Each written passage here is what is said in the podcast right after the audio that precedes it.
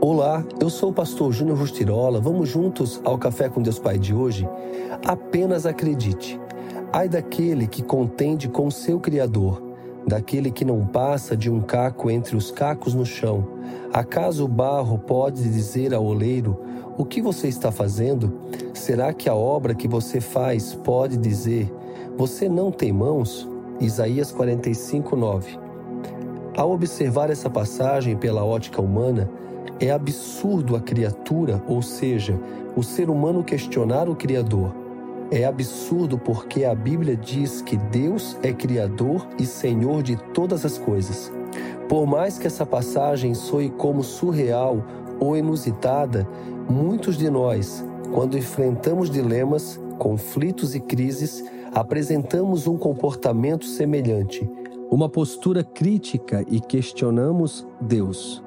Essa postura, infelizmente, é uma realidade, muitas vezes porque, na verdade, não crescemos espiritualmente o suficiente para distinguir quem é Deus.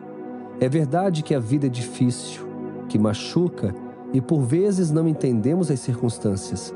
Entretanto, isso não nos dá o direito de questionar Deus.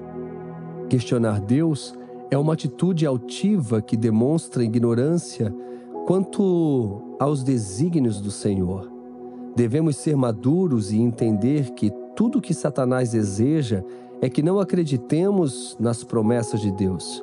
Ele quer matar a nossa fé e nos conduzir a uma vida de desesperança, longe do destino que Deus planejou.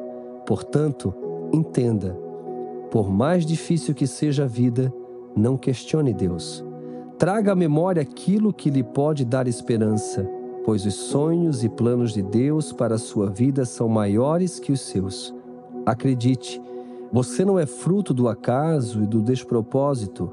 Você é um filho amado e uma filha amada de Deus Pai.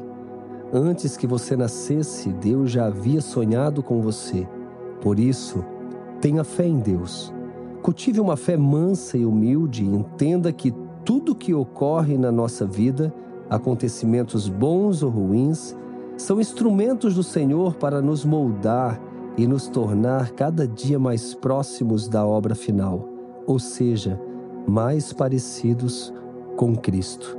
E a frase do dia diz assim: decida acreditar, confiar e ter fé.